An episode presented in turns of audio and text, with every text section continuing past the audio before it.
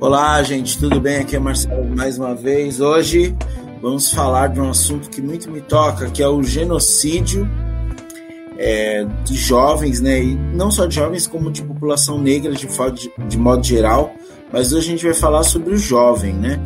O jovem negro que a, a gente aprendeu desde muito cedo, nós que moramos em, em lugares periféricos, que a mãe sempre disse pra gente: leva RG, não corre. Se tiver algum problema, não corre. É, a gente sabe, na verdade, por que, que as nossas mães diziam essas coisas, né? É por medo do filho não voltar para casa. A Renata Filinta, essa semana que passou, disse: deve ser muito bom ser uma mãe branca, né? Porque não tem que se preocupar com tantas coisas quanto as mães negras. E isso é um fato real. Para conversar sobre o genocídio que acontece entre os jovens da população negra, eu trago aqui dois amigos e companheiros dessa batalha, né? É, que eu conheci por, por justamente para fazer essa live, né? O Newton e o, e o Edson, né? O Newton, né? Trabalhou no, durante o governo Dilma Aí, você ainda, é de, ainda trabalha em Embu, Newton? Dou aula em Embu ainda. É, em Embu das Artes, né? É, coordenador das, da política da juventude, né? E do, e do Juventude Viva lá. Trabalhou lá com esses projetos e tem muito a falar pra gente sobre tudo que ele fez e trabalhou lá nessa, nessa região de Embu. O Edson é, ele é do MTST, que também tem um movimento dentro do MTST, né? Só para trabalhar as questões, essas questões do povo negro, né? E eles vão falar, cada um deles vai falar muito melhor do que eu dos seus projetos. Então, por favor, se apresentem aí, tomem a palavra aí. Vai lá, Nilton. Então, turma, boa noite. Agradecer ao Marcelo para a gente estar tá nessa conversa aí com Edson, trocando um pouco a experiência neste momento em que os jovens negros e a população negra têm sido alvo direto das ações, da ausência do Estado. Eu, falei com o Marcelo, e quando o Estado está presente é para nos matar, né? para matar nosso. A gente passa por uma ausência muito grande de ações de política de, de juventude do Estado, e quando o Estado está presente, é para ceifar a vida dos jovens. Então a gente tem experiência na área de educação, das políticas de juventude, das ações de projetos na região lá de Embu das Artes, e aí a gente vai trocar um pouco de ideia aí, o Marcelo e o Edson, com vocês. Obrigado, viu, gente, pela presença e vamos bater um papo aí. Eu que agradeço, mano. Meu nome é Edson também, faço parte aí do coletivo negro do MTST, faço parte do movimento de trabalhadores sem teto. E, em primeiro lugar, fico contente, né, Marcelo, Newton, pela iniciativa de vocês, né, para dar voz para esta causa tão necessária dos nossos meios, tão antiga, né, e tão latente nos dias de hoje.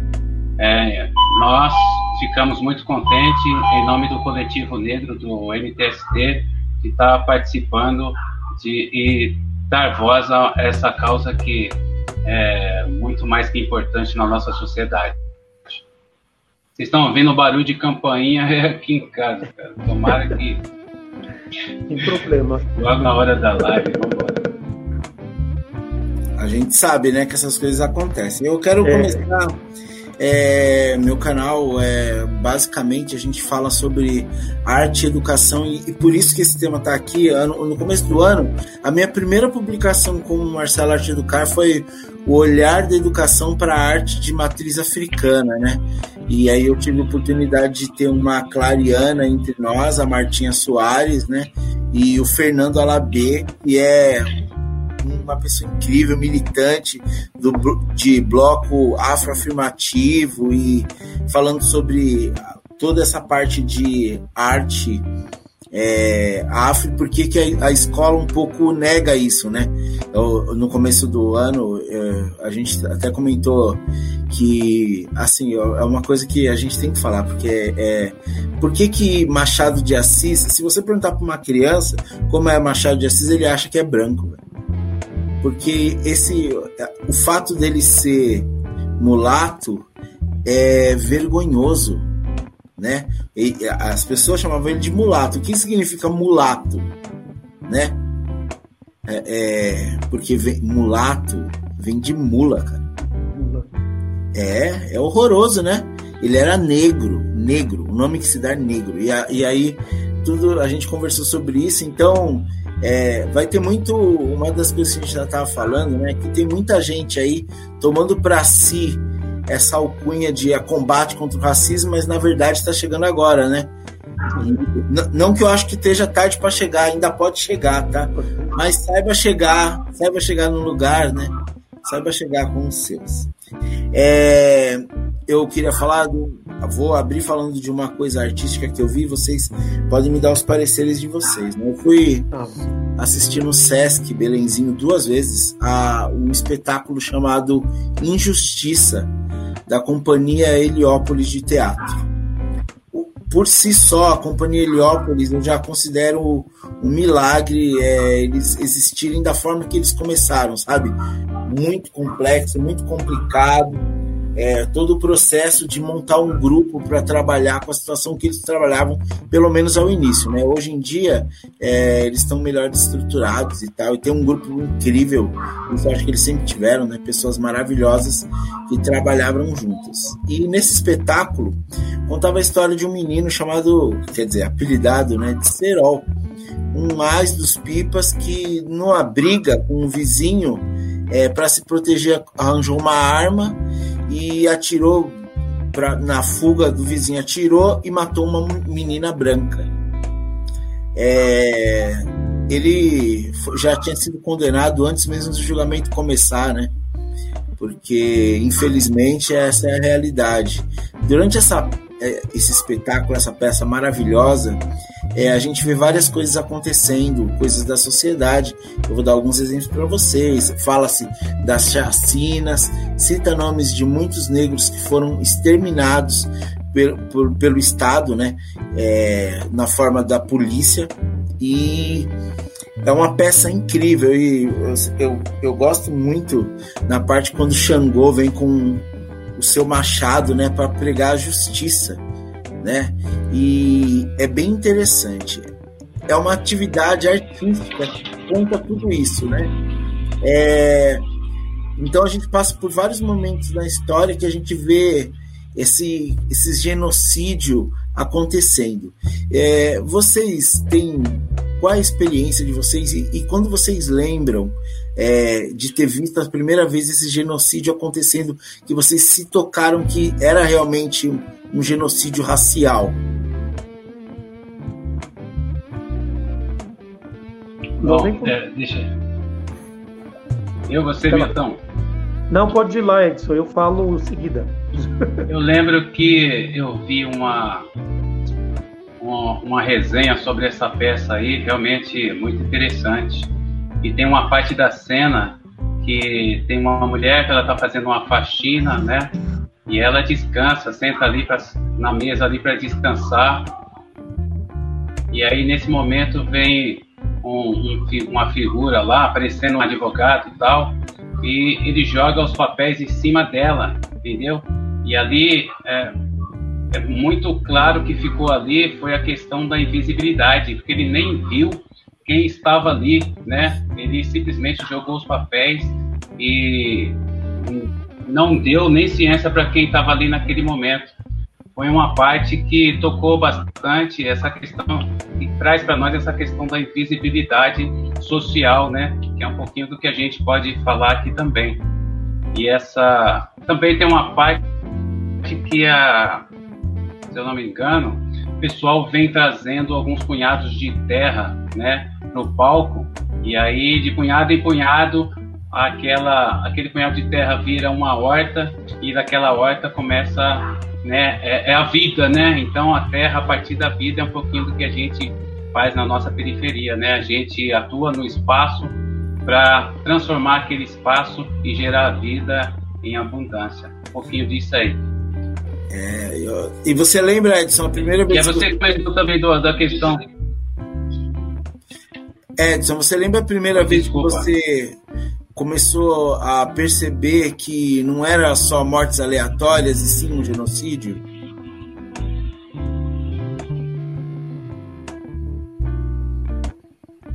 E na, na periferia, é assim, sempre que a gente, a gente ouve, tinha caído, voltou aí. Não, sempre que a gente ouvia aqui na periferia questão de mortes, né, a gente ficava meio assim, pô, mas por que que tá morrendo? Morreu um ali, morreu um aqui, vários boatos, né, a gente é pequeno, não consegue entender muito bem, mas aí nas questões familiares, naquelas conversas familiares, a gente ia percebendo, né, ah, morreu cara lá, negão, tal, né, meu? E aí sempre estava envolvida a cor e era periférico, né? E aí a gente, desde pequeno, já começou a relacionar a questão, né? Poxa vida. Mas não sabia o porquê, né? E, e é difícil a gente saber o porquê.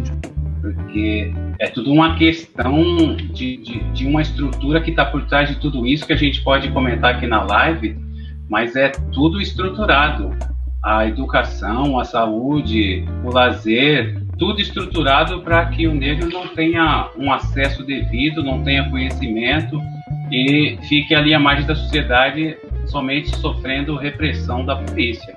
É, nessa época aí, eu acho que começou a cair a ficha, né? E um pouquinho do que você falou também, né? Meu pai também ele falava isso. Eu saía para a rua, ele, ó, leva o RG, né? É. Leva o documento, não sai sem documento.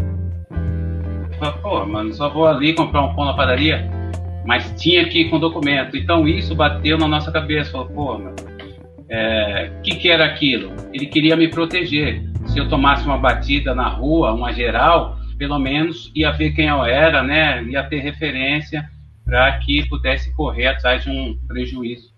E aí nessa fase eu comecei a perceber, falei, pô, tem alguma coisa errada na sociedade. E você, Milton? Então, galera, eu. Vocês já deram essa referência, né? A gente começa a perceber que, tem, que existe alguma coisa errada desde muito cedo, né?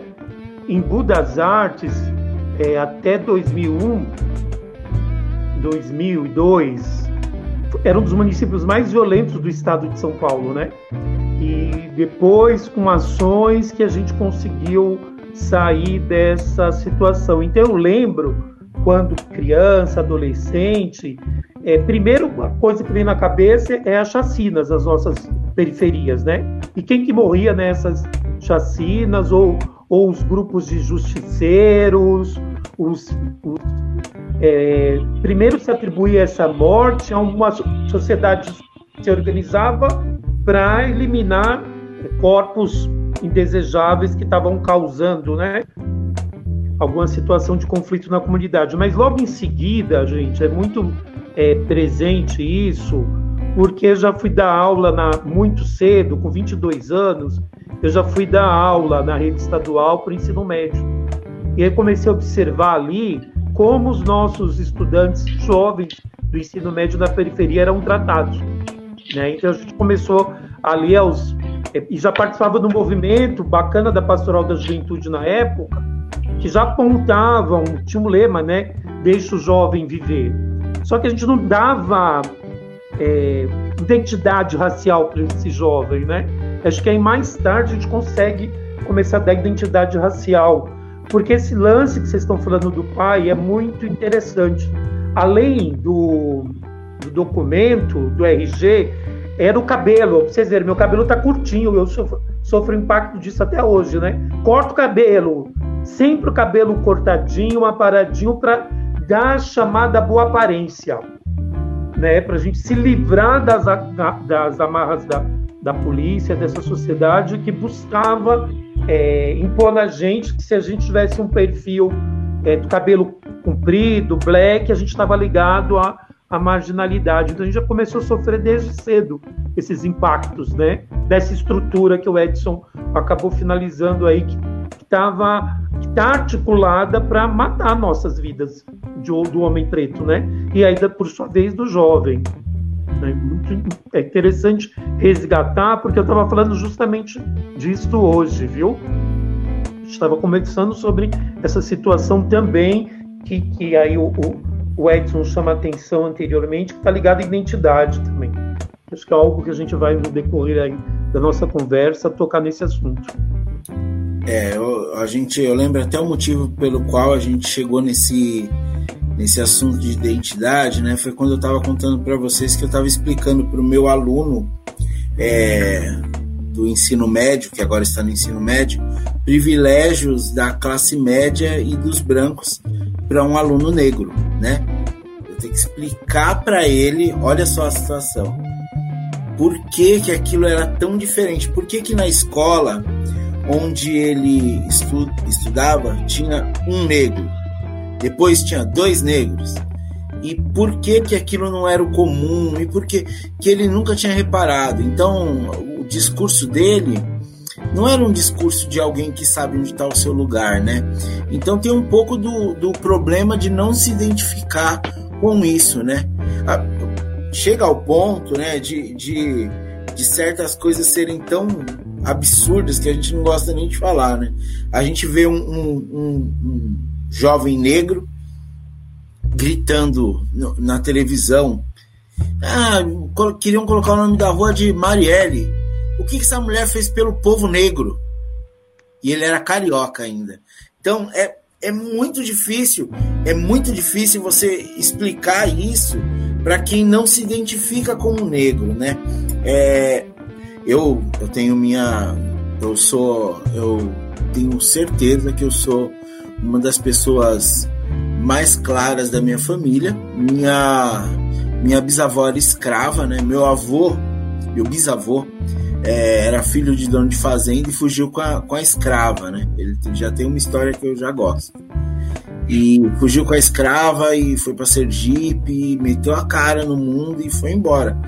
É, e aí, quando eu, toda vez que eu tenho que falar com, de, de assuntos de racismo, eu tenho que praticamente tirar a foto da avó da carteira, sabe? Falar assim, gente, eu sou negro, tá? Eu, eu vocês estão vendo um negro, é, vocês estão no lugar errado de vocês vocês não entendem. Mas quem, quem entende isso é quem tem amor à sua origem, né? Hoje em dia, eu acho que é mais fácil ter amor à origem do que quando a gente era mais novo até.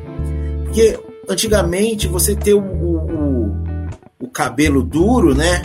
Era, era uma coisa que as pessoas levavam isso te alopravam o resto da vida. Hoje em dia, tem muito artista que coloca o seu black para fora, seu black power para fora e assume o seu black, né? E tamo aí. É, é isso, né? É, é, admitir as raízes, né? E muita gente não admite a sua própria raiz. Isso é muito difícil, né? Como vocês veem esse problema da falta de identidade do negro para com ele mesmo dentro da, dentro da, da vida, né? E como vocês explicam isso para outros jovens negros, né? Para que não caiam na armadilha de não se acharem negros ou pior, terem vergonha de serem negros, né? Porque isso acontece também. Quem começa aí, ô Newton? Você quer Newton, começar? Vai lá, Newton. Olha, o Edson Marcelo e o pessoal que está aí nos ouvindo, né? É, essa é uma uma questão bastante complexa, viu? Muito. Mas para tentar é, é, colocar minha ideia aqui, é, que um pouco do que eu tenho lido, estudado sobre essa questão de identidade, de juventude, na perspectiva educacional, um apagamento da nossa história, né?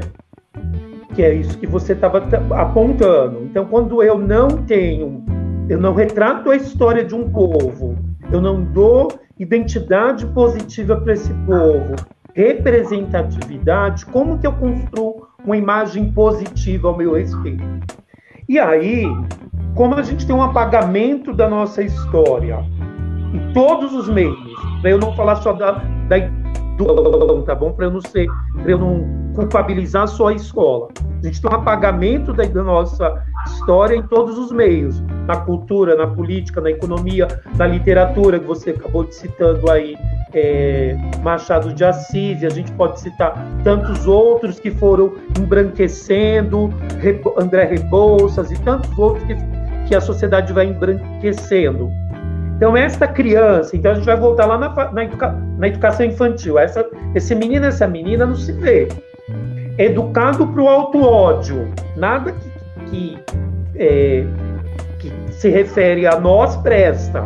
Porque a nossa cultura a nossa história, a nossa cultura foi, foi negada. Trelado com, essa, com esse movimento aí, né, da miscigenação, do, da cordialidade do povo, de que somos todos iguais e que não existe é, racismo no país, é, mesmo esse jovem operando o que a gente acabou de relatar, o que a gente vê é totalmente o contrário do que a mídia, do que a escola apresenta. Então, como que eu construo identidade positiva? Aí Fanon, para quem não leu, e aí é legal a gente estar tá citando Fanon, peles é, negras, máscaras brancas, vai apontar isso. Eu quero ter uma identidade branca, eu não quero construir identidade negra porque eu não tenho referência positiva da minha ancestralidade e do meu povo. Então, com os jovens, até para a gente só não ficar na denúncia enuncial, acredito que que o trabalho é repensar a trajetória de vida dele, né? Pensar essa trajetória de vida, esse percurso da, da autoestima, apontando é, também a, as potencialidades do nosso povo. Acho que esse é um, é um dos caminhos. E aí a escola, é a minha crítica à escola, a educação, a escola e principalmente o ensino médio, isso já vem ausente lá da educação infantil e se acentua no ensino médio, que é o exemplo que você, que você deu. as discussões afirmativas, a história brasileira, a história negra, se resume no 20 de, no 20 de, de, de, de novembro, quando acontece. Né? Então a gente tem vários elementos para poder pensar, mas eu, um que eu queria apontar é esse apagamento da nossa identidade através articulado por esse sistema econômico, cultural, político que acaba entrando na educação. Pensando que os cursos de psicologia, por exemplo, agora que estão discutindo o impacto do racismo na psique da população negra, não se discutia isso, não se tinha uma disciplina, né? Nós começamos em 2000, agora 2003, né? Então é recente, 2003 é a lei 10.639, a psicologia, a pedagogia está discutindo isso agora, a partir de 2006. Então a gente tem uma articulação para a inviabilização do nosso povo, né? E da construção dessa identidade. Ó, vai dando toque se eu estou falando muito, se a gente estiver falando muito, viu, Marcelo? Não, tem que falar mesmo. É, é, é, esse, esse é o momento que a gente tem que falar. Eu acho, inclusive, que a gente tem que aproveitar todas as oportunidades para falar sobre o assunto, né? É, Guimarães Rosa disse, eu gosto muito dessa frase, está lá no Grandes Sertões Veredas e eu gosto muito dessa frase que diz: o que muito se evita, muito se convive, né? Então, vamos falar, não vamos evitar de só uma parte E aí, só uma parte, antes de passar a palavra para o Edson. Pensa que é recente, Edson e Marcelo e, e a galera que está nos ouvindo, né? Se os estudos da política educacional é recente, pensar especificamente no jovem, já é tardio no Brasil. E mais tardio ainda, pensar especificamente no jovem negro. Então, essa escola apaga o jovem, porque cria a figura do aluno. Cria a figura do aluno, você sem luz. Então, quando ela inviabiliza essa ausência do jovem no seu espaço, ela, por sua vez, vai inviabilizar a construção de outras identidades, e aí do jovem negro, porque ele também foi diluído nas políticas de juventude, viu? Tanto que o Juventude Vive é muito recente, né? 2013. Então, esse próprio jovem negro e mesmo o movimento negro denunciando desde 2000 a morte do jovem negro, porque não é desde agora que a gente está nessa, nessa batalha de denúncia da, da morte do, do jovem negro, desde 2000. Então, olha, quanto. Né? Só para fechar essa tríade do olhar que o ensino médio não tem com esse, com esse jovem, né? Vai lá, vai lá, Edson. Ah, legal. Vou pegar essa ponte aí da juventude, que é o seguinte: é, pedir para os nossos jovens também encarar o ponto de vista macro, porque é muito interessante. A gente, se for analisar o Brasil, o Brasil tem 520 anos. Se a gente for analisar com a humanidade, é um jovem ainda. Nesses 520 anos que o Brasil tem, 300, mais de 300 anos foram vividos sobre escravidão. 132 anos foram vividos de república e apenas dois, é, 32 anos foram vividos na democracia. Então, você vê a característica desse jovem Brasil, o que, que ele tem em mente? Escravidão, cara. Tudo que a gente faz na nossa sociedade é reproduzido conforme os moldes da escravidão. Não tem outro jeito. E aí a, a gente consegue perceber isso ao longo da abolição da escravatura, 1888, que ali, é, no dia 13 de maio, e aí veio o dia 14 de maio, um dia que nunca acabou, porque aqueles negros que estavam ali sob o regime escravo, né, de escravo trabalhador passou a ser trabalhador escravo. Isso quando arrumaram emprego, porque no 14 de maio foi um dia que a gente ficou sem emprego, sem saúde, sem educação, sem moradia, sem nada, cara. E aí, ainda para completar, o Brasil teve a coragem de trazer mão de obra estrangeira para trabalhar aqui no Brasil e essa mão de obra estrangeira veio cheia de subsídios, entendeu? E o governo olhou para os negros como se fosse nada. Isso tem que ser colocado. Então, a visão da nossa sociedade de hoje é a mesma visão daquela sociedade que olhava os negros na rua e tinha uma visão é, que os negros não tinham condição de viver dignamente naquela sociedade. Hoje isso acontece e de uma forma ainda é, é pior, no meu meio de ver, porque assim é, hoje os meios de comunicação que a gente tem, cara, eles fazem essa parte de reproduzir essa ordem. Lá, quando foi a abolição da escravatura, os negros ficaram à margem e a sociedade olhava, e essa mesma sociedade são os senhores de engenho, os cafeicultores que montaram redes de televisão, que montaram a elite paulista, a elite mineira, e é a mesma elite que montou os meios de comunicação e que fazem a mesma coisa com a gente até hoje, cara. A gente não pode esquecer isso. Os meios de comunicação, você, ah, na minha época, é, o, o Marcos perguntou aí sobre a questão de quando a gente começou a perceber a, a mortalidade da juventude. Eu percebi também quando, na minha época, tinha algumas novelas, cara, e nessas novelas tinha um negro sendo chicoteado, cara.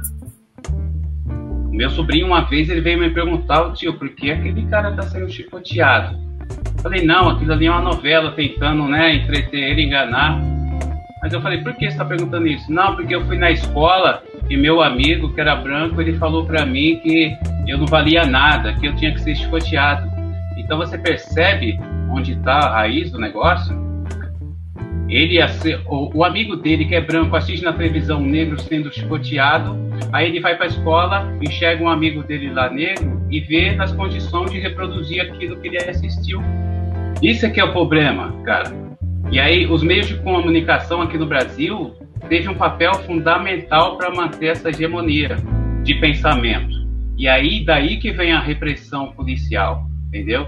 Aí a polícia já começa também, porque lá naquela época, é, quando os escravos foram libertados, o Estado já pensava, pô, como é que a gente vai lidar com tantos negros, negras, idosos, crianças na rua, sem ter o que fazer? E ali eles já começaram a criar as delegacias, ali que surgiu a polícia militar, as delegacias de vadiagem, que é a polícia civil hoje.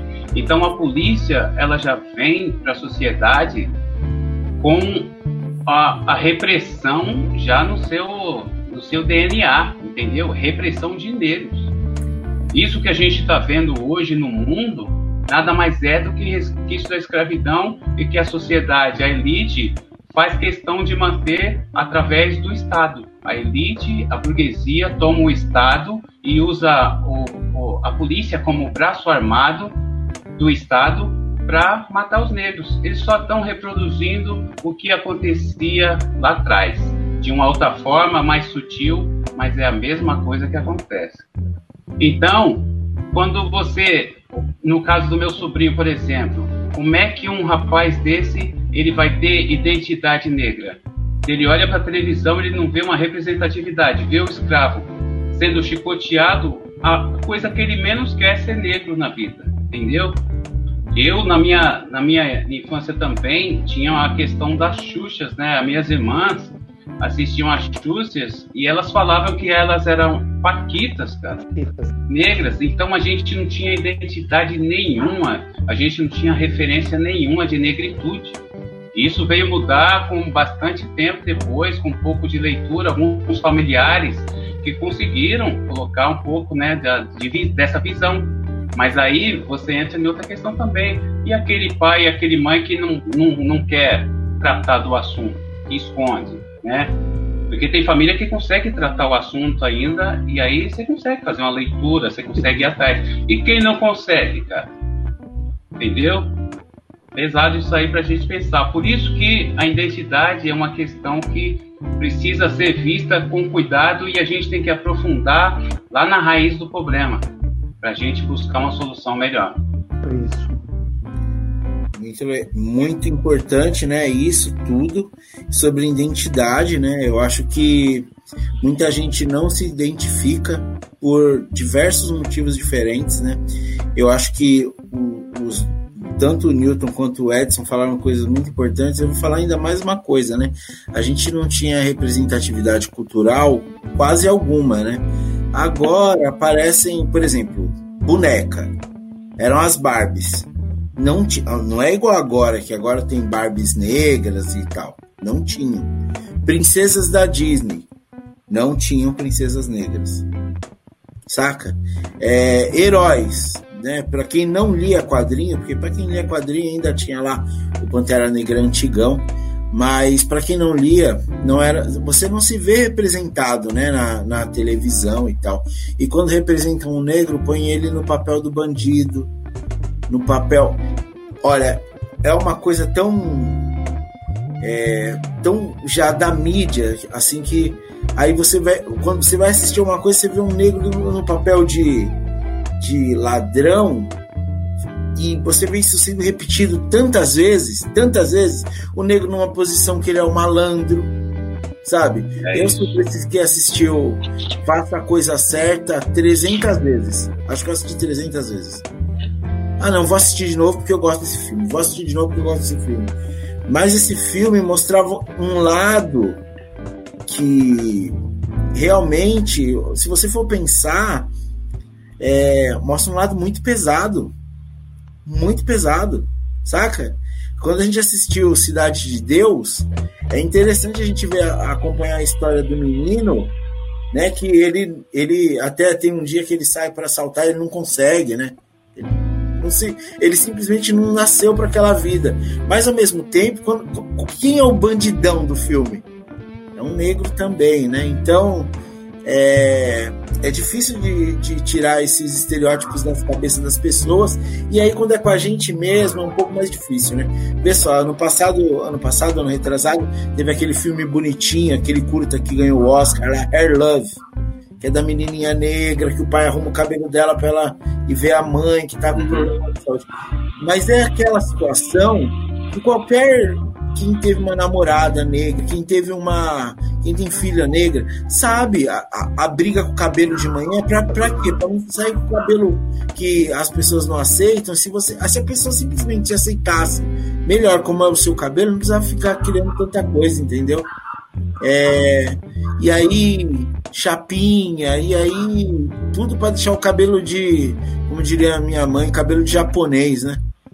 super lisinho e tal, para sair na rua com, com, esse tipo de coisa. É, gente, o genocídio da população negra no Brasil não é novidade. Aliás, não, é, não, não é novidade em lugar nenhum do mundo, né? Mas aqui no Brasil, a gente teve as chacinas dos anos 90, né? Começou pela de Acari em 1990 e em 93 tivemos duas grandes, que é a da Candelária e de Vigário Geral. Candelária, oito pessoas mortas, né? Alguns escaparam e a de Vigário Geral 21, 21 jovens, 21. Então não é pouca coisa. De lá para cá, a gente poderia fazer um, um, um, um, guia de instruções. Como você faz para não correr risco sendo negro? Aí a gente poderia falar: fique em casa. Mas o que aconteceu com o João Pedro, que estava em casa? Quer dizer, então, chegou a um ponto que agora a gente não tem é, uma orientação para dar para o negro estar tá seguro, né? É, essas mortes é, podem acontecer de qualquer forma, né? O, o cara era músico, estava indo para um lugar, 80 tiros. E, quem dá 80 tiros errados, gente? Quem dá? Isso não existe, né? É, esses casos me afetaram muito. A Agatha lá, a menininha. É, e agora, por último, João Pedro. Então, a gente tem muita. A gente tem muita coisa, né, para resolver. Tem alguma solução para isso? Vocês veem alguma solução? Eu acho que a segurança do, do negro, o homem, a mulher negra, o idoso, a criança, é entender o que é racismo, buscar essa compreensão e lutar contra ele. Eu acho que não tem outro meio. Você colocou bem é, a pessoa dentro de casa, a pessoa morre com um tiro de fuzil, entendeu? Então você tem que enxergar quem são seus inimigos e lutar contra os seus inimigos. Ah, e, e, o nosso inimigo está bem claro, né? É, isso é um projeto do Estado brasileiro, entendeu? Como eu falei desde o início, é um projeto de Estado o Estado foi tomado por elites e essas elites usam a polícia como braço armado para defender os seus privilégios. Então, primeira coisa é entender isso. E entender que tem várias formas de racismo aí na sociedade, né? Não é só o racismo policial.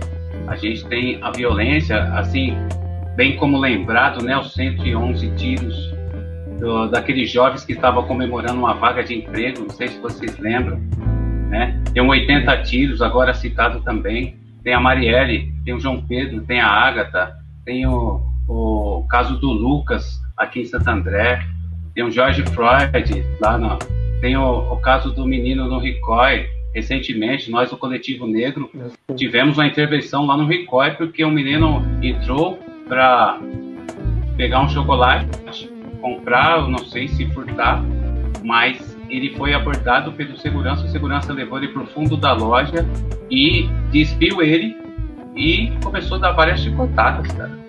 Então aí a gente pergunta, de onde vem esse pensamento desse segurança? Como é que ele chegou nesse ponto de achar que ele pode fazer isso com uma criança? Entendeu? É o mesmo pensamento do policial, é o mesmo. A gente pode entender o racismo também como uma ofensa, cara. E aí a gente que gosta de futebol aí, a gente lembra dos casos que foram é, mais evidentes, né? O caso do grafite, caso do Aranha, lá no Sul, que o Grêmio foi é, expulso do, do, da Copa do Brasil. O caso do Dida, o caso do Daniel Alves, jogaram uma, uma, uma casca de banana para ele dentro do campo, entendeu? O caso do Barbosa, goleiro da seleção brasileira de 1950, entendeu? São muitos casos que acontecem de ofensa. Eu, tem situações que as pessoas te impedem de entrar em um shopping, em uma loja. Teve um caso na Paulista, por exemplo, de um negro que foi comprar um yakisoba, o cara falou que não tinha. Chegou um casal de brancos, pediu yakisoba e foi cedido, entendeu?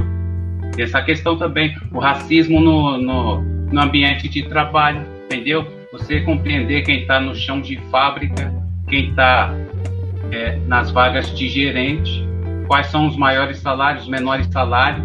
A gente consegue entender. Você falou aí do, do mercado de trabalho, tal, a boa aparência. Essa questão meu pai fala sempre. Antigamente você ia procurar emprego, tinha que ter boa aparência. O que, que era isso? Ser branco, cara. Entendeu? E tinha, tem a questão do livro do Hélio Santos também, que ele fala essa questão, que quando você entregava um currículo numa agência, a pessoa que pegava esse currículo e colocava o número 54. Quando chegava lá no RH, já sabia que era um negro, entendeu? Então dispensava o seu currículo. Tem essa questão também. É, tem um racismo na educação, entendeu? Muita gente, os, os formadores de hoje nas escolas, esses caras aprenderam a se formaram numa cartilha chamada Caminho Suave, que não tinha nada de suave para os negros. Aquela cartilha, ela tinha é, toda uma formação de família, representatividade, tudo branco, cara. E quando tinha um negro lá, era, é igual você está falando aí, o negro era numa, nas situações piores, entendeu? As pessoas, essas pessoas foram formadas nessa cartilha. E hoje elas não conseguem lidar com a Lei 10.639, que é uma lei de 2003 e não não não encampou, cara. Tá patinando até hoje. Eles não conseguem, por quê? Porque essa é, é, tem a questão do racismo, mas e, e a formação desses professores que não conseguem entender também o que é racismo. Tem a questão do racismo a piadinha, piadinha de preto. As pessoas, quando você vai falar, diz que é mimimi, que você está com vitimismo. E o racismo, cara, é o mesmo. Aqui no Brasil, lá na África, nos Estados Unidos, no apartheid, no Haiti, qualquer situação, qualquer lugar, o racismo é o mesmo, cara. E ele é implantado por uma elite que toma o poder através do Estado. Isso tem que ser muito bem é, assimilado para que a gente entenda quem é o nosso inimigo e como que a gente vai lutar contra ele. O racismo é um projeto e, e por isso que o Estado não protege a gente. Não protegeu Marielle, não protegeu Lucas, não protegeu Jorge, não protegeu João Pedro, não protegeu a, a, a Carla, né? Você lembra dessa situação que ela foi arrastada pelo camburão no Rio de Janeiro. A Cláudia, né? Cláudia, né? Oh, desculpa, Cláudia. Cláudia. Cláudia. Você tem noção, cara, da ausência do Estado para a população negra, como ela é evidente? Basta a gente ter olhos para olhar. Para ter olhos, a gente precisa fazer algumas leituras relevantes. Então, primeira coisa, quem está assistindo nós aí, recomendações de livros é bom a gente até deixar aqui para que essas pessoas comecem a fazer leituras relevantes e que tenha a educação sempre continuada, cara. Né? Nós do coletivo negro do MTST, nós temos essa função também de fazer formação justamente para tirar esse paradigma que está na sociedade, né? Porque às vezes você vai fazer uma luta pela sociedade, pelo negro, e aquele negro que está sem informação, ele acaba te prejudicando porque ele não entende a luta, entendeu? É o que está acontecendo hoje em dia. Beleza? Passa aí para o Newton. Você quer falar alguma coisa antes, Marcelo? Não posso. Não, eu só, ia, eu só ia citar uma coisa. Não é que o Estado é inexistente. É pior. O Estado é o inimigo. Você entendeu? É. Se ele fosse inexistente, era melhor do que ser do jeito que é, né? É, eu coloco ele como inimigo mesmo. É. Eu, eu, eu vou seguindo um pouco a linha que o Edson fez, não vou repetir, porque ele já abordou várias questões aqui que eu, que eu também acredito que era importante, e eu vou começar, o Edson Marcelo, por essa fala última do Edson, que, eu, que hoje também eu acredito que é fundamental, que é o estudo e é entender como essas estruturas operam. Operam principalmente que é resgatando aquilo que a gente já conversou, nas nossas subjetividades, na subjetividade do povo negro e do jovem, principalmente do jovem que é que está lá na ponta e que é o, o a vítima dessa, dessa. Nós todos somos, mas aí esse jovem, sem entender como essas estruturas operam na sua subjetividade, que está ligado ao que o Marcelo também já apontou e o Edson trouxe a gente trouxe bem antes, que é a questão da identidade, da representatividade, né? É, quem, a quem eu quero me filiar, né? Qual a minha, é, minha identidade está ligado a, a que projeto, né? Então, um pouco do que as perguntas que surgem na sala de aula, que aí o Edson trouxe, e, e principalmente do curso de pedagogia, que eu contei para vocês que eu, que eu tenho essa essa responsabilidade, do aula para o curso de pedagogia, que é a formação de professores, o Edson, e aí as estudantes maioria fa falam isso. Ah, professor, mas o negro, ele é racista, sem entender a estrutura do que é o racismo e como que, e que não existe racismo reverso. Aí você tem que começar a desconstruir com, a, com, com esta é, operação subjetiva que foi colocado em nós, né? E, e, e, e aí eu aprendi isso com o Junildo, Cico Palmarino, que, que, que, é muito didático, eu falo para ele, que ele falou assim, ó, a gente tem que aprender o que é discriminação, o que é preconceito e o que é racismo. Até nos nossos movimentos, os coletivos, com, a, com o pessoal da quebrada, para observar como essas estruturas operam. E aí, com jovens especificamente, acho que deve ter muito educador, né, Marcelo? Muito professor que está acompanhando a gente. E aí, Edson, eu queria que você fizesse aquela reflexão sobre o movimento hip hop depois, que eu acho que é para a gente não perder, não sair sem, sem perder essa reflexão, que é muito importante. Legal, legal. Quando eu te, quando eu te perguntei, que acho que é também um, um lance da cultura e da representatividade, né? Que, uma, que eu acredito, o Marcelo, que, que os coletivos juvenis é, os aquilombamentos nas comunidades, os saraus, as oficinas de cultura, a arte, a cultura vai dar essa grande contribuição para essa reflexão que, que, o Edson trouxe, que eu também estou tô, tô, tô apontando, porque eu percebo que com o adolescente, com o jovem, não, foi, não é mais com a nossa pegada do adulto, né? A gente até pode trazer um texto, apresentar, apresentar um pouco do que o Edson falou, ah, vamos ler Neuza Souza Santos, Tornar-se Negro, entender como a economia opera na gente. Aí com o jovem é cultura. Né? Acho que o lance da cultura é, é e da arte é o caminho para a gente entender essa subjetividade, aí o teatro, a dança, as diversas expressões, para desconstruir essas subjetividades que estão enraizadas. Eu não tenho, não tenho vergonha de falar isso aqui para vocês. Eu lembro, eu fui ler Neuza Souza Santos há quatro, menos tempo, agora, mito, dois anos. Porque eu também percebia que o racismo estava operado dentro de mim, na minha subjetividade enquanto negro. De não me reconhecer, de não olhar essa, essa história, esse percurso. E aí, quando o Edson fala do professor, se ele acha que o racismo é mimimi, que não existe, não se reconhece dentro dessa subjetividade, ele vai fazer só uma ação, como minha irmã fala, que os professores dizem na sala de aula e as alunas disse, ele só vai fazer uma ação no 20 de novembro. Para cumprir o, cu o currículo, não. O projeto. E aí, se tem muito professor me ouvindo aí, um lance que a gente tem que entrar de vez é na perspectiva da didática a nossa didática ainda é europeia dessa escola do século XVII. E aí, quando a gente ia a 10.639, dá conta, só que o que o Edson aponta na formação de professores, que é de 2006, e muito diretor de escola, dono de faculdade, acha uma besteira a 10.639, viu? Pouco do que eu, eu aí no curso de pedagogia. Então a gente tem que fazer esse enfrentamento de, também com esses pares, né? Mas com jovem, eu acho que resgatar esse lance da cultura, dos coletivos, dos aquilombamentos, das oficinas do mundo do trabalho, que aí você tem que fazer atividades para desconstruir com a, com a turma, porque pior, mais triste é esse jovem não reconhecer que ele é vitimizado nesse processo. E, e, e, aí, isso que a gente não está falando do encarceramento, né? A gente está falando da morte.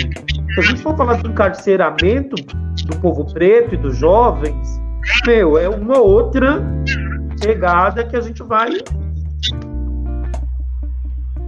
bater ainda.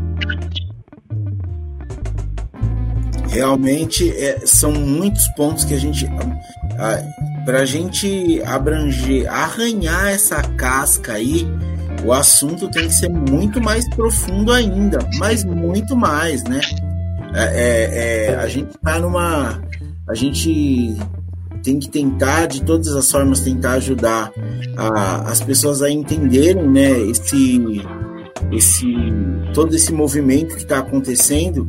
Eu hoje, aquela hora a gente estava comentando, comentando com vocês, que um monte de gente colocou, né, no seu perfil uma imagem toda escura, toda preta e escreveu: "Vidas negras importam". Mas muitos desses são aqueles que são contra, por exemplo, as cotas, e não entendem o porquê das cotas, não entendem o motivo disso, entendeu? É, é uma situação que é muito complicado. É, é, gente que está comprando uma briga mas a gente tem que ver até que ponto esse pessoal está comprando mesmo essa briga e se depois que isso passar, vai manter, né? O Eric Garner, que morreu em 2014, também estrangulado por um policial, só que dessa vez na cidade de Nova York. É, mandaram embora o policial, mas isso, esse teve uma grande repercussão, mas esse caso foi arquivado, né? passou, quando, quando passa da mídia, é, daqui a algum tempo, as pessoas esquecem, né? E voltam a achar que tá tudo bem, tá tudo normal. Só que isso não muda. É, se numa pesquisa há alguns anos, 23, a cada 23 minutos, morria um jovem negro, isso não mudou. Isso não mudou, isso não melhorou. Ainda morre. Tem muitos que a mídia não vê certo? A gente não vê, são, são invisíveis perante a mídia. Aí eu, eu pergunto para vocês, gente, é, qual é a forma de lutar para isso mudar a, para além da educação? O que, que, a gente pode fazer agora, além de educar os nossos jovens e, e, e falar do assunto, né? Eu acho, eu acho que uma das coisas que a gente tem que fazer é não correr do assunto, é não fugir do assunto. É, porque eu, eu acho que fugir do assunto faz muito mal pra gente. Faz muito mal, né? É, é, é, é, é uma coisa extremamente triste a gente olhar e ver que. Eu vou lembrar vocês um caso, talvez vocês vão, vocês vão lembrar, né? Mas esse, essa, esse caso do Eric Garner, por exemplo, no, em Nova York, foi um rebuliço mas quanto tempo vai levar para as pessoas esquecerem também do, do George Floyd? A gente tem por obrigação não deixar esquecer. Olha, ninguém está ninguém tá resolvendo o crime da Marielle, né? Ninguém, ninguém quer saber quem matou. Só quem assume esse rojão. Eu tava vendo, eu tava comentando agora com a minha mãe, na prefeitura de Tamandaré, a, a empregada desceu para passear com o cachorro da mulher, uma empregada negra, mãe de uma criança negra, desceu para passear com o, com o cachorro e a criança ficou com a patroa. A criança caiu da janela e morreu. Você já pensou se é o contrário? Se a filha dessa mulher que, que, que, que morre é a filha da patroa que morre, a cara dessa empregada que é negra ia estar tá em todos os jornais, gente e até em todos os jornais. Mas a mulher não é negra. E a, mais, é a patroa. Então, é, eu, por mais que eu entenda que pode ter acontecido um, um acidente, mas se, a, se fosse com a empregada, ninguém ia estar tá nem comentando que foi um acidente, entendeu? Entendi. Bom, é, antes, é, comentar aí o que eu nosso amigo que fez um comentário aí sobre a questão do rap, né, para a gente não esquecer e também é, como que a gente pode lidar com essa situação do Eric Gardner aí e os demais. Bom, assim, é, o Eric Gardner teve aquele vídeo lá em 2014, né? Estados Unidos também foi uma comoção e eu acho que foi. Putz, cara, foi uma. Antes dessa do, do George Floyd, acho que foi a pior visão que eu vi, cara, porque foi um estrangulamento também filmado e doeu muito, cara. Mas quando a gente vê uma situação dessa filmada na televisão, é, a gente de novo tem que entender qual é a estrutura que está por trás disso. Isso não é à toa, cara. Isso não foi sem querer. O policial não está estrangulando sem querer, ah, porque eu apertei o seu pescocinho e eu apertei demais. Não, cara. Ele tem ali uma, uma visão do que ele está fazendo. Tem um sentido para tudo isso, né? E aí faz a gente remeter de novo para a questão da escravidão e enxergar o racismo. Porque na época da escravidão, é, as torturas eram feitas em praça pública. Mas qual era a função da tortura em praça pública? Mostrar para todos os outros escravos que tinham um poder estabelecido ali e que não podia fugir à regra, né? Teve até situações de corte de membros, fome, né? Tem um livro do, do Luiz Gama que ele fala que ele foi vendido como escravo pelo próprio pai para uma fazenda. E aí dessa fazenda ele foi vendido para uma outra fazenda em São Paulo. Essa primeira fazenda ficava em Santos e ele foi vendido para outra fazenda em São Paulo. Esse percurso eles fizeram a pé, cara. Uma leva de escravos fizeram esse percurso a pé, de Santos até Campinas, entendeu? A pé. Chegando nessa fazenda, esse novo proprietário, esse proprietário era, era ainda mais cruel do que o, o, proprietário anterior, porque ele reunia escravos, deixava os escravos passando dias com fome até os escravos morrerem de fome, cara. Entendeu? Então, essa é um pouco da visão que a gente está vendo. Nesse, nesse caso, teve um final é, até meio cômico, porque esse proprietário de escravos ele acabou se matando. Vai saber né, o que passou na cabeça desse cara que ele acabou dando um tiro na própria cabeça. Mas por que, que eu estou contando isso?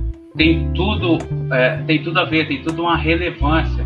Aí depois, quando se deu a abolição, os policiais assumiu esse, esse papel de agressão, entendeu? E aí depois vem a questão do a parte legal da coisa, né? Porque vem o mito da democracia racial, como como o Newton colocou aí, e aí tinha que ficar tudo em formas legais, né? entre aspas, e essa legalidade também tem que ser questionada, porque, porra, no nazismo, no apartheid, na escravidão, sempre teve setor judiciário, sempre teve direito. Então, também a gente tem que questionar essa questão do direito, para onde ele vai. Tem leis que pega, tem leis que não pega, entendeu? E no Brasil não é diferente. E aí, mais agora, recentemente, conforme eu disse, né, os meios de comunicação que assumiram essa tarefa de reproduzir essa lógica de violência. E agora, mais atual ainda do que nunca, né, no mês de maio, e também a questão do Eric, que é a filmagem ao vivo. Então, você vê que, se você trazer na linha do tempo, é a mesma prática de lá, só que os caras, eles, eles vão adequando as práticas. Então, é fundamental a gente entender isso como acontece na linha do tempo a elite brasileira, norte-americana, que vem dando um, um, um, mau exemplo aí até na questão da, da condução desses casos, eles têm um, um, projeto, né? Tem uma mente pequena, né? Ele não consegue pensar um planeta é, com você vivendo com dignidade. E o capitalismo também não te permite, né? Capitalismo e democracia já não são palavras, né? correlatas, elas distorcem entre si. E um, um não pode viver na presença do outro, cara. Então, é, essa elite capitalista do 1%, né, não sei se vocês já ouviram dizer que saiu na Oxfam que 1% da humanidade tem mais renda do que 99% restante, cara. Então não dá, cara. As elites, ela tem um padrão e elas têm um plano. E a gente não pode deixar isso acontecer. Tem um livro, esse livro também do Luiz Gama, ele fala que um escravo que se defende do seu proprietário, se possível chegando a matá-lo, ele faz em questão de legítima defesa, cara. A gente tem que pensar nessa questão de legítima defesa. Se um policial chega em você e coloca o joelho no seu pescoço até a sua morte, cara, eu não sei porque aquelas pessoas que estavam filmando ali não deu uma voadora policial. Com todo respeito, cara. Nessa hora é uma questão de morte, cara. Alguém tem que intervir. Os outros policiais faziam parte do projeto, entendeu? Eles sabiam o que estava acontecendo ali.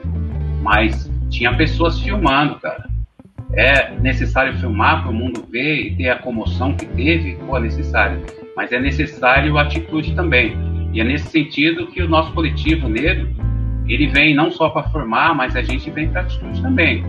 Quando veio essa questão do RICOI, que o moleque foi chicoteado lá dentro do RICOI, nós montamos um ato na mesma semana e fomos lá e fechamos a porta do RICOI, cara. Para eles dar uma resposta, porque a sociedade precisa de uma resposta quanto a isso. Beleza, gente? Agora, essa questão do rap que o Newton colocou, mais uma vez a gente volta lá atrás. Aquela questão de, pô, como que você se percebeu? O Racionais foi um ótimo exemplo, cara, que eu não sabia também de nada. Aí que você começa a ouvir aquelas músicas e fala, pô, tudo isso acontece aqui na minha quebrada e eu não tô sabendo. Aí você começa a acordar para o mundo, porque na escola você não tem essa visão, cara, de quem é você. Aí chega um grupo de rap e começa a colocar essa situação, você fala, porra, mano, o que está acontecendo? Então a função do rap qual que é? Ensinar, resgatar a autoestima, entendeu? Mostrar o contexto histórico dos pretos, mostrar a realidade social, as mazelas sociais, e isso não interessa para o Estado, cara. O Estado tem outro projeto e não é esse de é, é, dar conhecimento para os pretos. Então, eu acho que o hip hop deu essa caída porque outros ritmos tomaram a conta, entendeu? Que é o caso do sertanejo, que é o caso do funk, né? Que é o caso da ostentação que vai um pouco na contramão do que aquilo que a gente precisa, né? Então eu defendo o rap como uma ferramenta de é, aprendizado para que a, uma nossa cultura se mantenha em evidência e outra para que a gente consiga reverter esse processo histórico. É isso mesmo. Eu lembro, Edson, que a gente começou a fazer um estudo na época dos olezinhos, né? É, é, pouco em referência ao funk ostentação, e aí fazendo essa questão do consumo, né? Esse jovem está na periferia, ele vai ouvir, ele quer ouvir, ele vai ouvir o funk ostentação, uma marca, e aí ele vai no templo onde está o consumismo, né? E aí muita gente criticava o, jogo, o movimento, todo o movimento do rolezinho, ah, fazer rolezinho é, na, na no centro cultural não quer, na biblioteca não quer, não vai fazer rolezinho no emprego. Aí eu, a gente apontava, apontava na conversa, principalmente com as assistentes sociais, é, em Bu, agora talvez o, o índice da, da população juvenil tenha diminuído, mas em 2013, 67 mil jovens eu apontava para elas. Cinco é, centros culturais sem atividade cultural, só o nome, viu? Não, não tem teatro, dança, elementos. Uma biblioteca pública de qualidade.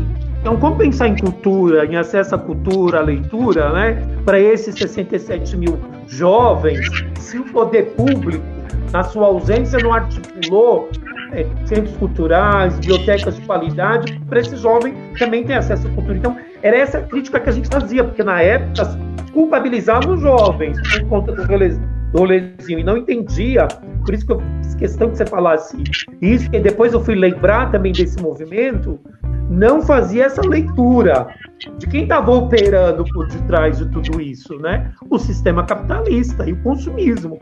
Porque aí, para o jovem, né, Marcelo, é, é, é mais. Porque esse sistema, se ele não tem identidade, ele está na busca do ser mas a sociedade aponta o ter. Então eu já não tenho identidade negra, mas eu quero ter, porque é o que eu, a sociedade de consumo pede para me aceitar dizendo que eu preciso ter, na verdade. Melhor carro, melhor marca, melhor acesso a, a esses bens, e como eu tenho acesso a isso? E aí eu apontava um lance de professores que estão ouvindo, os educadores, eu era muito direto com, com jovens, assim.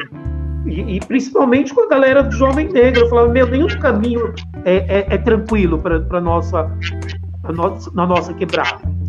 Nenhum caminho. Né? Ah, vai seguir o caminho do bem. O que é o caminho do bem? O que, é isso? Vai seguir o caminho da, da violência, das drogas, do tráfico. Nenhum caminho é tranquilo. Acho que a gente também tem que ter essa linguagem franca com o jovem. Não ficar no puritanismo floriano, é, acreditando que um caminho é do mal, do diabo, e o outro caminho é da luz e, e, da glória, que vai ser muito simples caminhar por, por esse caminho, porque não é também, né? Porque a política de juventude dava meio salário mínimo. E o tráfico aqui em Gu, na época, era R$ 1.500.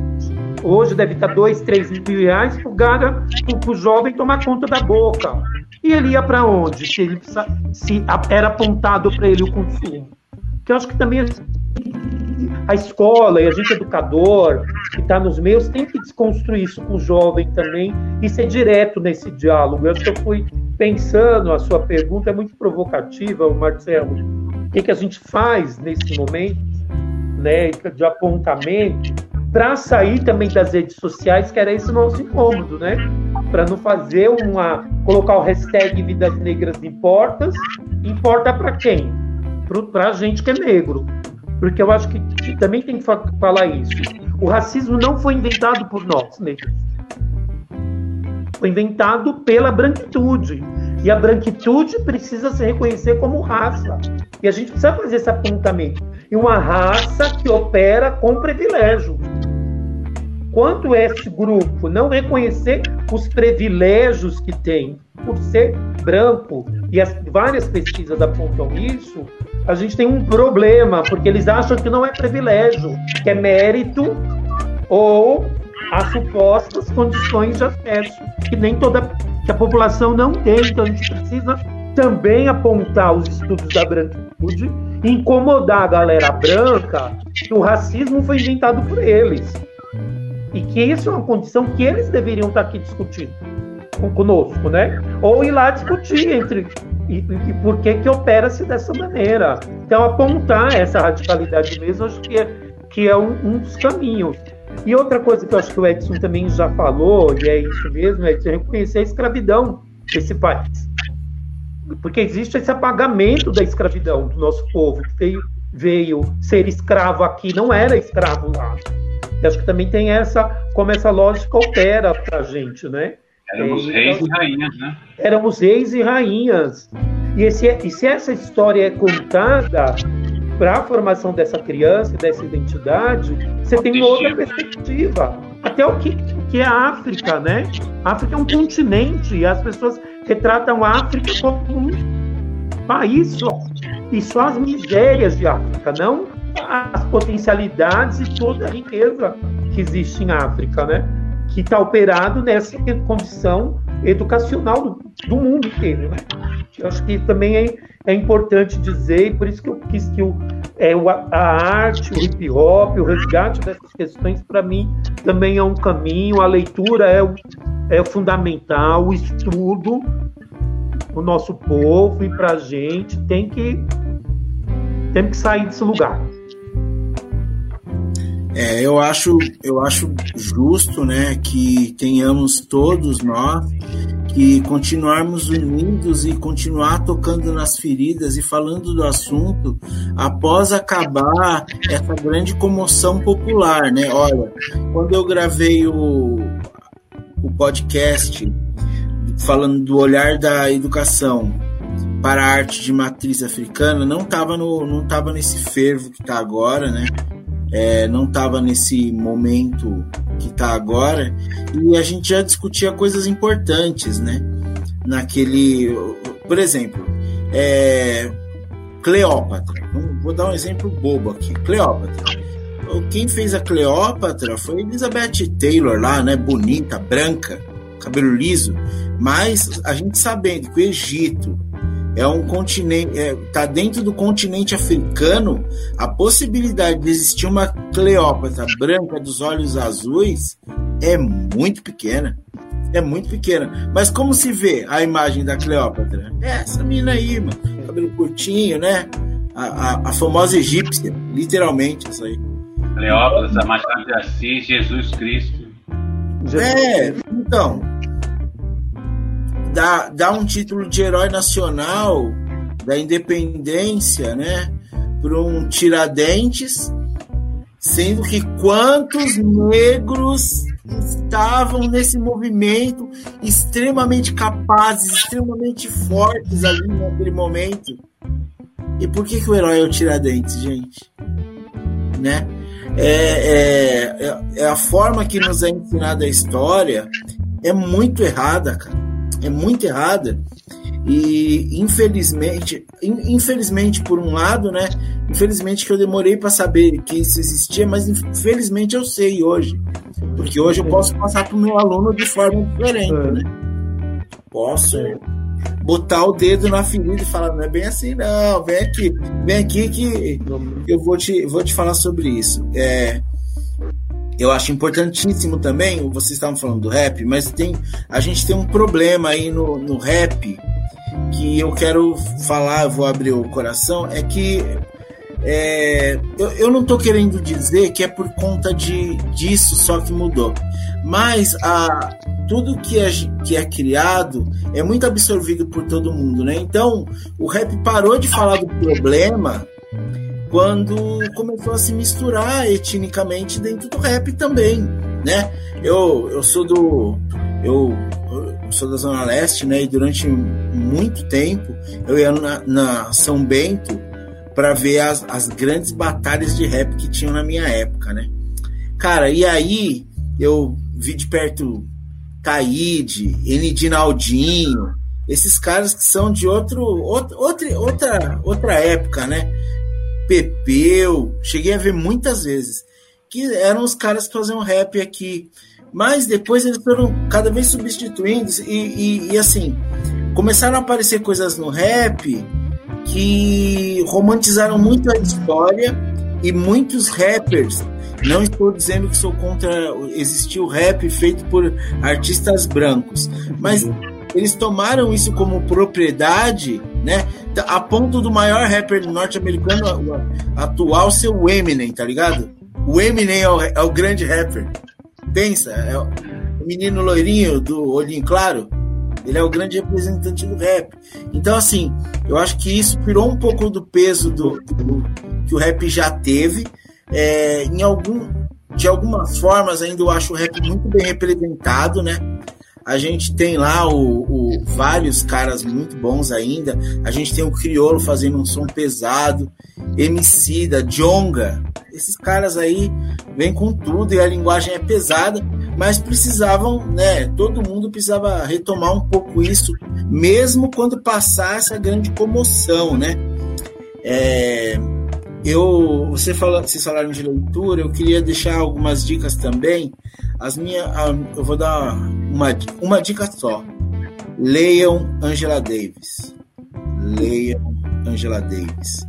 Eu tive a oportunidade de ver pessoalmente e é uma mulher inacreditável, incrível, maravilhosa, poderosa, uma negra com, com orgulho. E o que ela escreve é tão importante quanto a sua presença, entendeu? É tão importante quanto a sua presença. Gente, vocês querem dar dicas de livros, dicas de coisas? Contem-me para mim.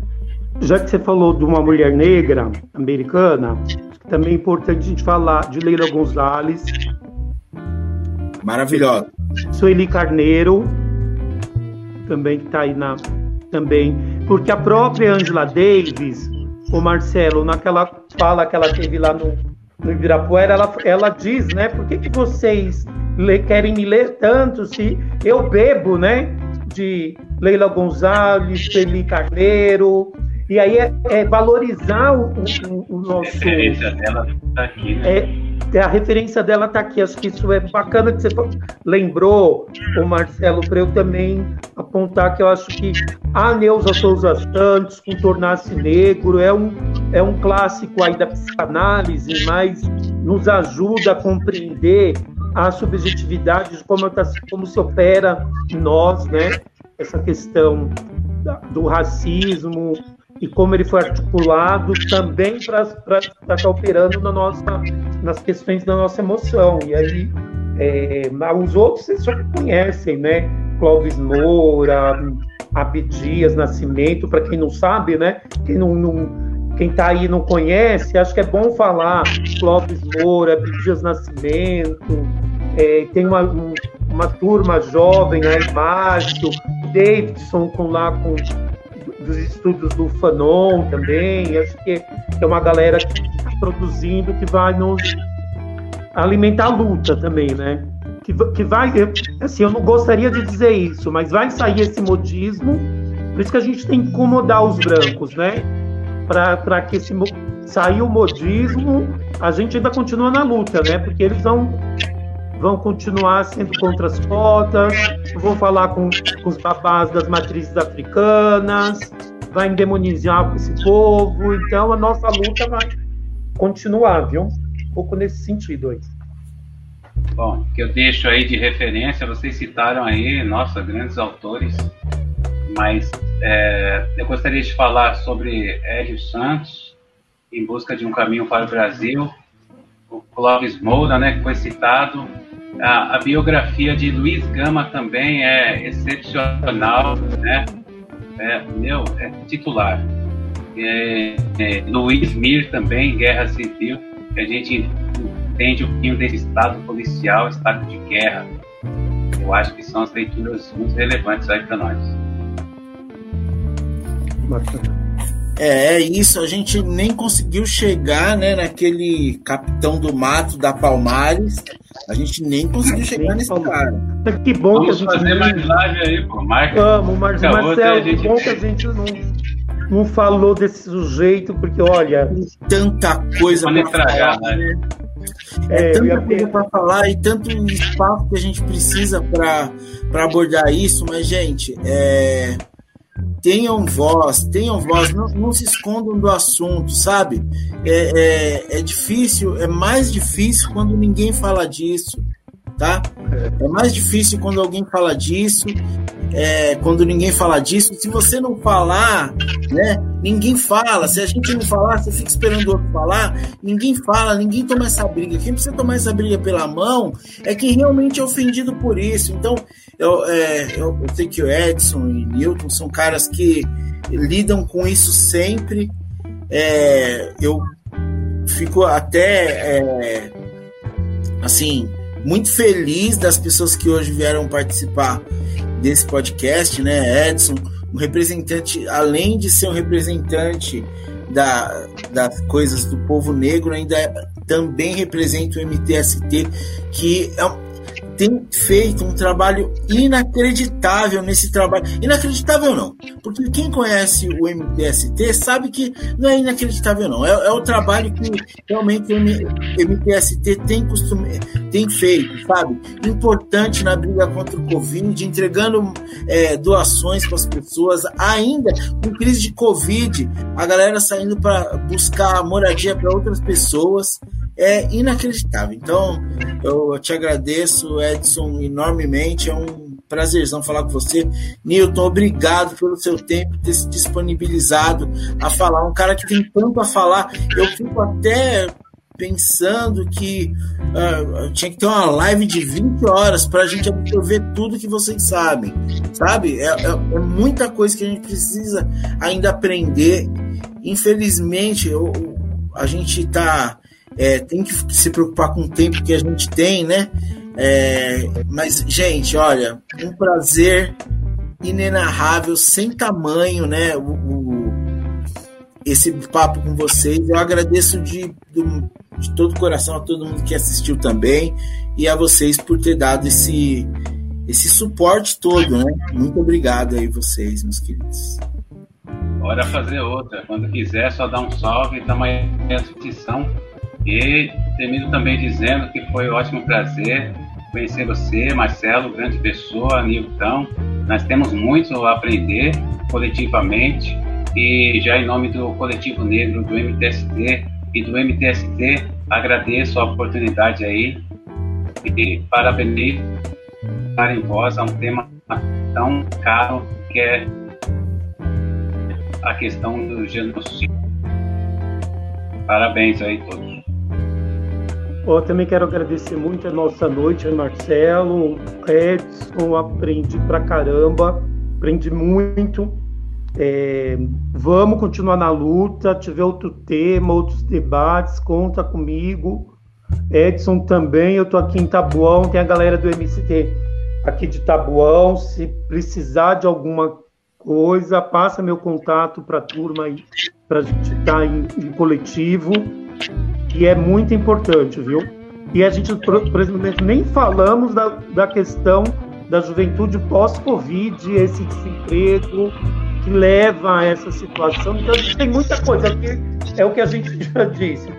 Pode chamar que a gente ou vem é. aprender, vem aprender e contribuir também de alguma maneira, viu? Eu acho que a gente precisa montar é, é, outros temas para a gente continuar abordando, né?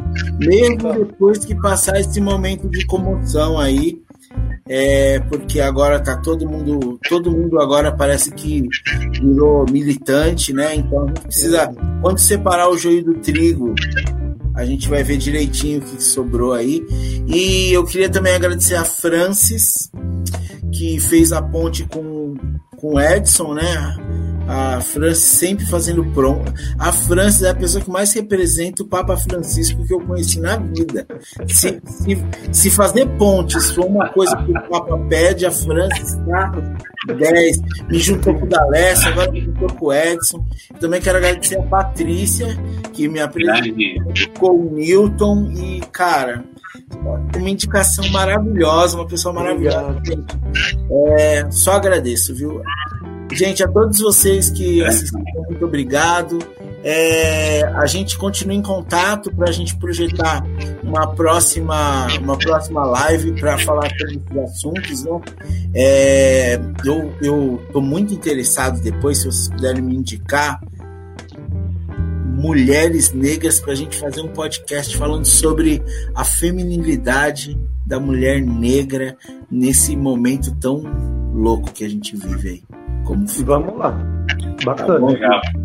Gente, obrigado, viu, gente? Tchau, um abraço. Valeu, gente. Tchau, gente. Tchau. Tchau, tchau. Valeu. A gente fica agora com uma música do Edson, né? Edson Basílio. Mais informações sobre o Edson aí na postagem, ok? Busquem Edson Basílio com Z no Facebook.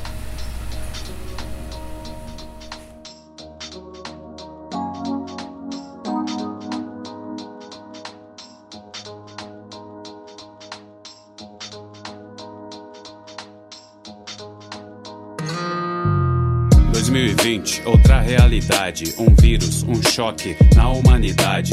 Tragédia, morte, tristeza e euforia. O que será do mundo após a pandemia? O capital agindo de forma suicida. Outra vez, o lucro acima da vida. Neoliberalismo, o povo foi à lona. O vírus do fascismo, pior que o corona. O Brasil vem assim desde a escravidão. Sem empatia, valores, sem coração. Ganhando com o sofrimento das pessoas. Anastácia, zumbi, mestre Moa.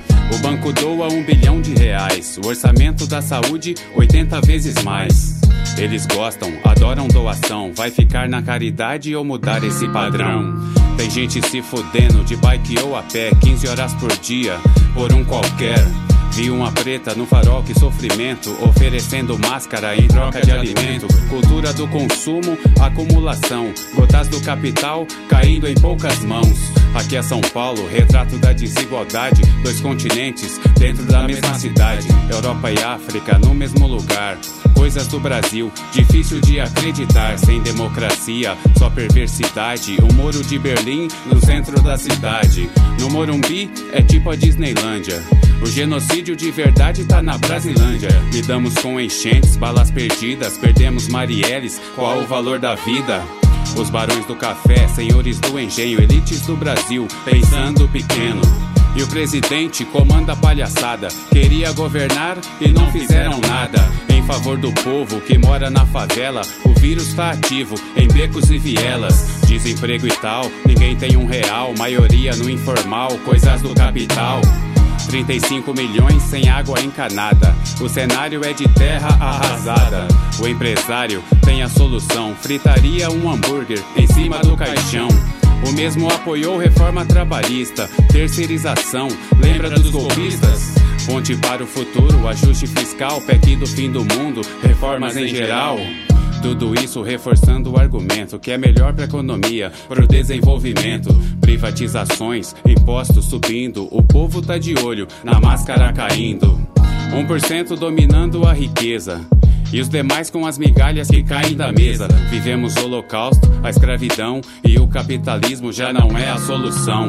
Algo deu errado, fora dos planos. O mundo aplaudindo os médicos cubanos. Acenderam as luzes da ribalta. Alguns já perceberam, o Estado faz falta.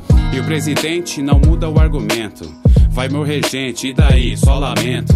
Não sou coveiro, Tanto faz, se depender de mim, você leva 200 reais. Quero saber se governo, se algum momento ele chegou em alguma comunidade que morreu várias pessoas, várias famílias, igual na Brasilândia, igual na Leste, aí, igual várias outras comunidades aqui no ABC mesmo. Ele chegou em alguma quebrada e perguntou quem morreu. Tô injuriado, nós estamos injuriados com esse governo sim.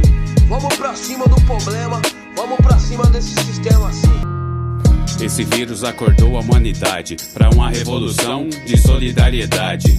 Se o governo não faz, tem alguém fazendo. Várias ações estão acontecendo. Lembra dos vagabundos? Do invasor estão na linha de frente, mostrando seu valor.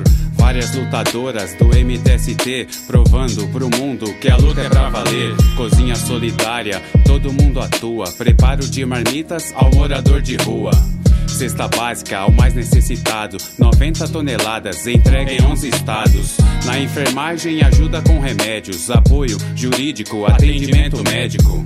Hortas comunitárias, cozinhas coletivas, apoio psicológico salvando vidas. Costureiras correndo pelo certo, produzindo máscaras doadas ao projeto. O LGBT com toda competência atende as mulheres que sofrem violência. Motoristas voluntários, manos da trilha, fazendo chegar para todas as famílias. Dá pra viver sem ostentação, sem consumo excessivo, acumulação com energia limpa, comida sem veneno, renda básica para todos, desenvolvimento. Mais que caridade, assistencialismo, isso na verdade é um pouco de socialismo. Esta é a invasão de verdade, trazendo empatia e solidariedade. Uma forma de se manter presente a quem perdeu amigos, a quem perdeu parentes. Se eu for citar os nomes, daria uma lista. Sentimento a todos, saudades, seu João Batista. Cara, meu pai, eu acho que era muito marcado pela honestidade, pela generosidade e, e ele era um cara gente boa com todo mundo, todo mundo gostava muito dele, ele tinha muitos amigos. É, como pai, ele nos ensinou bastante é, como lidar com os problemas da vida. E ele sempre, uma coisa também que marcava muito ele, é que ele sempre ajudava muito minha avó em tudo que ele fazia, ia na casa dela todo dia, era muito presente, é, cobrava muito da gente fazer isso também, é, ficar perto dos mais velhos, é, realmente para não se arrepender no futuro. E